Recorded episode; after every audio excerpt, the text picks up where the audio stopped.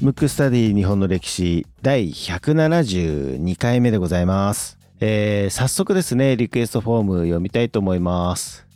ラジオネーム八の字さんリクエスト人物出来事は和さん和さんちょっとね、あのイントネーション難しいけど、和さんでいいんじゃないですかね。和さん、はいということでいきましょうはい。いつも夕飯の支度中に聞いています。歴史好きで特に活躍した女性の話が好きなので北条政子の会はリピートして聞いています。さてリクエストの和さんですが今国文学の修論を執筆しています。その中で明治時代に SF がいち早く翻訳導入された背景として和さんに注目したのですが難しすぎてすごいということはわかるのですがよく理解できませんできましたら和さんの歴史について広瀬さん流のわかりやすい解説をしていただけたら幸いですおすすめの和さんの本なども紹介していただけたらなお嬉しいですとなるほど。あの、執筆中ということで、かなり、ね、高度に勉強されてる方だと思うので、はいあの、リクエストにお答えして和さんをやろうと思うんですけれども、役に立てるかどうかは分かりませんけれ ども、ちょっと和さんのね、歴史をちょっとやってみようかなと。はいということで、はいじゃあ今回は和さんということでちなみに、文吾は和さんは知ってますか前回、まあ、前回という言い方が正しいのかなあのプレミアムのですね、はいはいえーはい。第15回赤松小三郎の回の時に、彼が和算をされていたっていうことを、はいはいはい。その時僕は聞いてあそういうのがあるんだねっていうことを認識しましたなるほど。じゃあもう1週間前ぐらいの出来事ですね。そういうことですそういうことですね。これあのちょっとね、あの漢字で言うと和食の和に算数の3なんで、はい、まあちょっと日本独自の数学、算数っていう意味なんで、えっ、と、主に、まあわ、あの和算自体は、例えば遣隋使とか、遣唐使とかから中国からこう来てる、あの、もともとは、あの、和算ではなくて中国から来たものを日本独自に発展していったって感じなので、まあ由来的には多分中国からだと思うんですけど、で、主に江戸時代の日本の数学のことを和算っていう指すことが多いので、で、今回もちょっとこう、江戸時代にね、ちょっとフォーカスして喋ろうと思うんですけど、で、まず、江戸時代にの前期、1627年なんで、関ヶ原が1600年なんで、まあ、本当の前期ですね。江戸幕府ができて。その時に、吉田光義っていう人が、まあ、これはもうマイナーで多分わかんないと思うんですけど、はいこの人がね、人工記っていう本を書いてるんですよ。ほで、これが大ベストセラー、ロングセラーになって、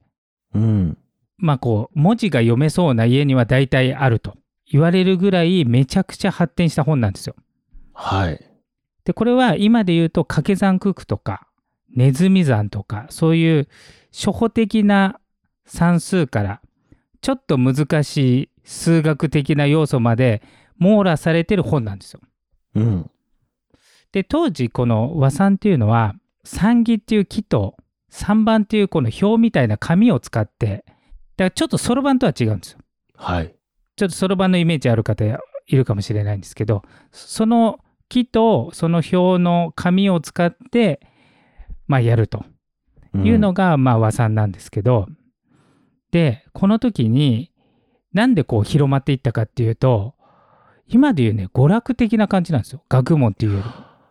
そうなんですねそう遊そうそうそうび的な感じなんだ遊び的なだからなんかちょっと知的好奇心でなるほどこんなのがあるんだみたいなだからそう考えると当時の江戸時代の人の知的レベルが高いとい うか確かにね今で言うと何ですかねクロスワードパズルとかああす数読とか呼ばれてるものみたいな感じ、だからね学問というよりもちょっとなんか娯楽的なもので爆発的に広がったわけなのでこの人工機っていうのはすごく、まあ、ほとんどの方が持ってるぐらい広まってだから1627年にあの出たんですけど江戸時代が終わるまでにこれの似たような本が400種類ぐらい出るんですよすごいですね、それね。そう。それで、この本が画期的なのが、最初の人工期には載ってないんですけど、改良版で、最後の方に問題だけ出されてるんですよ。うん。そうすると、解いて、自分は解けたぞみたいなことで、オリジナルでその本を書く人とかもできるわけですよ。はい。この人工期に載ってた問題を私は解きましたって本書いて、うんうん。で、また自分独自の問題を載せるっていう、そういう文化が出てきたわけ。で、答えは載せてないから、その、その答えを解けなかった人は、その解いた人の本も欲しいじゃない。うん。だから売れるっていうことで、この、なんつうのかな、この答えのない問題だけ出してることを偉大っていうのね。遺書とかの意ですね。に問題の題。で、それを、こう、代々代々、こうやって解きました。で、今度は私が問題出しますみたいなことを、江戸時代通じていろんな人がやってたんで、うん。めちゃくちゃみんなす数学が発達していくわけですよ。高度になっていく。うんうん。だって、もうみんなしてね、じゃあこの問題解けるかなみたいな感じになるから、どんどんレベル上がっていくじゃない。確かに、それはね、す解ごけいるな。もんだったら解いてみろみたいな。はい。感じな、まあ、こうちょっとクイズっぽいっていうかそういうのでこう発達していくわけはい。でその中で一番有名なこの和算の大化中の大化で三聖と呼ばれてる和算の三に聖ですねだから神様数学の神様と呼ばれてる関高和、えー関光和って呼ぶ人もいるんですけどまあこの番組では関高和って呼びますけどはい。この人が江戸時代の、まあえー前半ですけど出てくるんですよ。あの和算の大家がね出てきて、うん、これちなみに文語してます絶対知らないでし ょ絶対知らない嫌がらせのように ぜ知らないですねはいだから今今で言う、まあ、ノーベル賞は数数学はないと思うんですけど、まあ、ちょっと物理ではねノーベル賞とかあるあるけれどももうなんかノーベル賞級の頭脳を持った人がうん日本に現れるわけですよ。はいでちなみにもともとはさっき言ったようにね遣隋使遣唐使が中国から来たものが日本で発展して江戸時代っていうのは鎖国ですからヨーロッパとかの進んだ数学は入ってきてないのうんだから知らないんですはい知らないんだけど関高勝は独学で当時の世界の今の時代から見たらわかるじゃうんんヨーロッパの人がこれぐらい数学が当時できましたとかあの日本はこれぐらいってわかるから当時のレベルで言うと数学以外はヨーロッパの方が全然進んでるわけはい日本よりも。けど実はこの関高勝っていう人はあの自分は気づいてない鎖国だから全く自分がどのレベルかわかんないけど100年も200年も進んじゃってる状態でうんあの自分独自のものを編み出していくわけですよ。はいで、もともとは天元術っていうのが中国から入ってきて、これが、なんだろう、今の算数で言うと方程式的な X を求めなさいみたいな。はいこの X っていうのは未知の数で、まだ決まってない、この X を求めろっていう、その1個だけ未知のものが出てるものを天元術っていうの。うんで、その2個以上未知のものが出てるものっていうのは、例えば、えーと、今で言うと、x プラス y。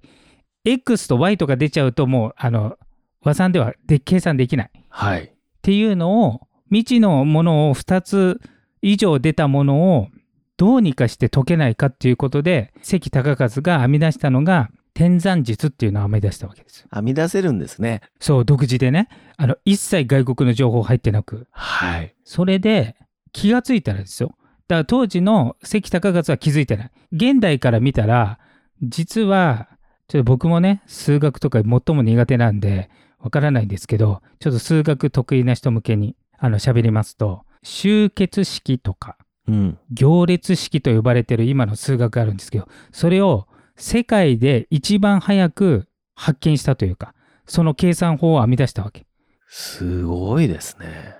でこれが世に出てくる時だから日本だから世に出てないし鎖国だからで世っていうか世界世界に出てきたのはその関高和が編み出して本には出してね日本で出版してる、本に書いてあることがヨーロッパで出てくるのに200年経ってんのよだから200年早かったわけめちゃくちゃすごいでしょしかもあの独学でねうん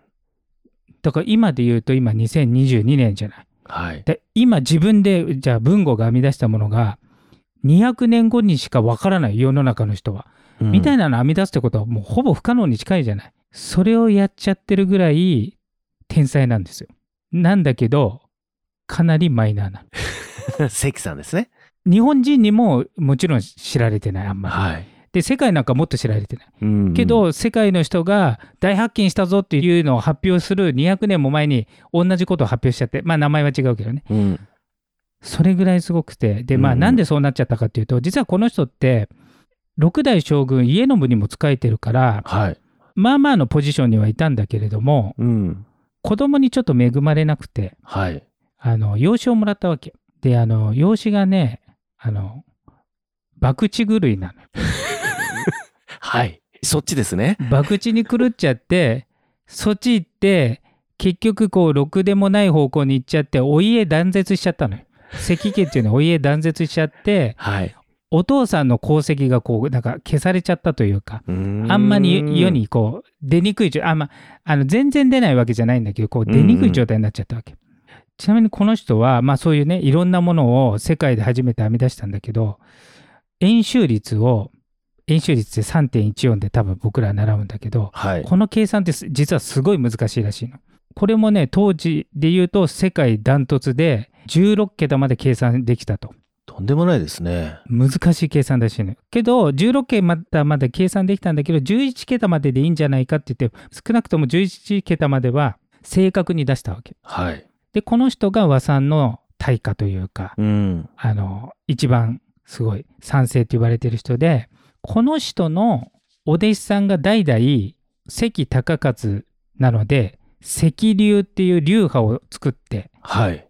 数学をこう発展させていくわけさらにね。で直の弟子の武部片弘っていう人がいるわけ。まあ、これもかなりマイナーになってきるこの人に至ってはこの直の弟子なんだけど円周率42桁まで計算したという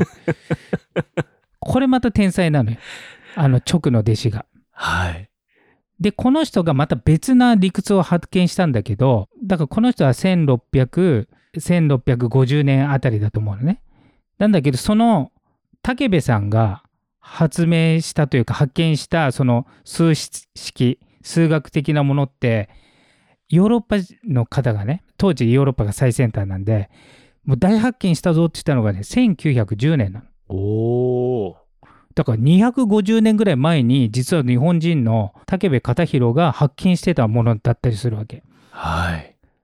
だから鎖国中なのに一部の数学まあ全部の数学が発展したわけじゃないけどもうめちゃくちゃ発見あの発展したわけはい。それぐらい世界的に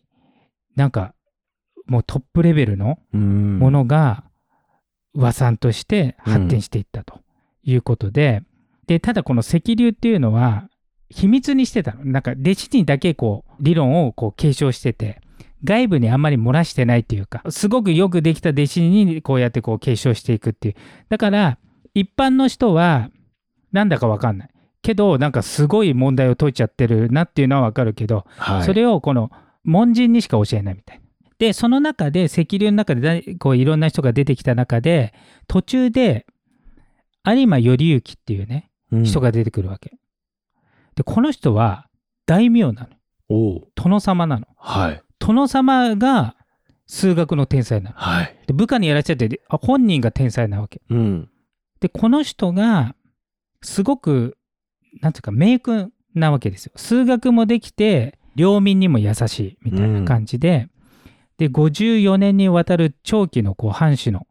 えー殿様としていてすごくいい政治をしてたわけでこの人がやっぱ石流は素晴らしいからはい。世の人々にも知った方がいいということで一般公開したんですようーん。こういう和さんのやり方があるとはい。それを本に書いて、ぜひ皆さん知ってくださいっていうのをこの人がやったんですよ。うーん。素晴らしいですね。それですごく発達してたんだけど、一部の人しかできなかったものがこう世に出て。はい。ちなみにこの殿様は数学家としてもすごいけど、殿様としても名君で、久留米藩なんだけどね、この人。はい。久留米藩の殿様なんだけど、久留米の吉宗って言われてるぐらい、うーん。ちょっとこう目立つ殿様っていうか一応マイナーだけど、あの、風流三大名の一人っていう、僕も初めて聞いたんですけどね。はい。多分変わり者の殿様江戸時代を通じて、そのうちの一人らしいんだけど、うん久留米って九州の久留米ですかね。そうそうそうそうそうそう。あで、この人殿様なのに、この数学科に弟子入りして、うん学んで、で、本人も頭いいから、それをマスターしちゃって、あ。うん。もう本人もすごくなっちゃったっていう、そういう人なんです。です。かっこいいですね。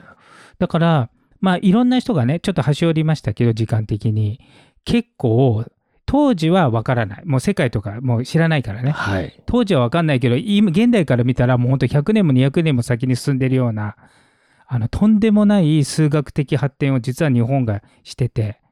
で、それを、あの、まあ、和算と呼んで。うーん。まあ、日本独自のっていうことですね。そうそうそう。日本独自の。で、明治時代になると、やっぱり西洋のものが一番ってことで、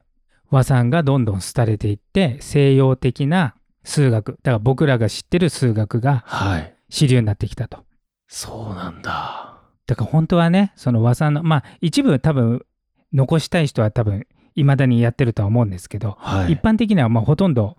知られてないじゃない。うん。で、あとね、一般の人が、まあそういう本読んでね、あの、数学者の人は本を出して、あの難しい問題解いたぞと。で、あと俺が考えた問題も解いてみろみたいな本を書くんだけど、本を書けないけど、もう解いたと。めっちゃ嬉しいっていうと、こう、絵馬にして、はい。神社とか、お寺とかにある絵馬あるじゃない。はい。あそこに、あの問題の解きましたと。その答えを書いて奉納しますっていう、そういう絵馬のことを山岳っていうんだけど、うん。それが結構残ってて、うーん。まあ、解きましたっていうのと、あと自分が考えた問題も乗っけちゃって、現代のうん。バリバリの数学者、なんとか大学教授とかみたいな人が見てもわからないような問題をうん。作っちゃってたりするわけですよ。へえ。ユニークですね。なんかその公開の仕方も、まあ公開の仕方っていうのも正しいかはどうかわかりませんけど、なんか今でういんうツイッターとかブログみたいなね。そうそうそうそうそう多分そういう感じ普通はねなんかこう健康になりますようにとかなんか絵はい馬って書くじゃない、大学に合格しますようにそこに自分が考えた問題を解けるもんなら解いてみろみたいな感じなのがしかもこう図形付きに色までついてカラフルなのが残ってるんですようーん。だからね江戸時代の遊びから始まったというかなんかね、もちろん学問でやってる人もいるんだけれども庶民の間では娯楽として発達していったわけですよ。だから広まったっていう感じですね、なんかね。そうそうそうそうだからねめちゃめちゃ広がったんですよ。なんか文具をやってる今クロスワードパズルとか数読とか僕はね、そういうのをですね、ほとんどこの方やったことがないんですよ、実は。えちなみに僕もそうなんですけどねでもすごくないなんか江戸時代の人があの高等数学を問題出し合ってうんみんなで解き合うみたいなねそれを争ってでそれを続けてたら世界よりも100年も200年も先行っちゃったみたいななんか、非常にレベルの高いというか、品のあるというか、そういった遊びですよね。そうそうそうそうそうでまあね今ではあんまり伝わ和さん自体伝わってないんだけれどもうん江戸時代でねこんなに高度なものが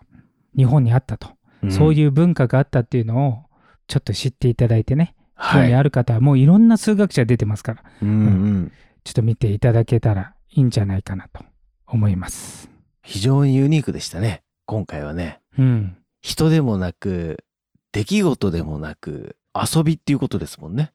そうですね遊びとか文化とか、うん。うんそのなんか知的遊びみたいな感じですね、うんうんだからね現代でも学校で習うより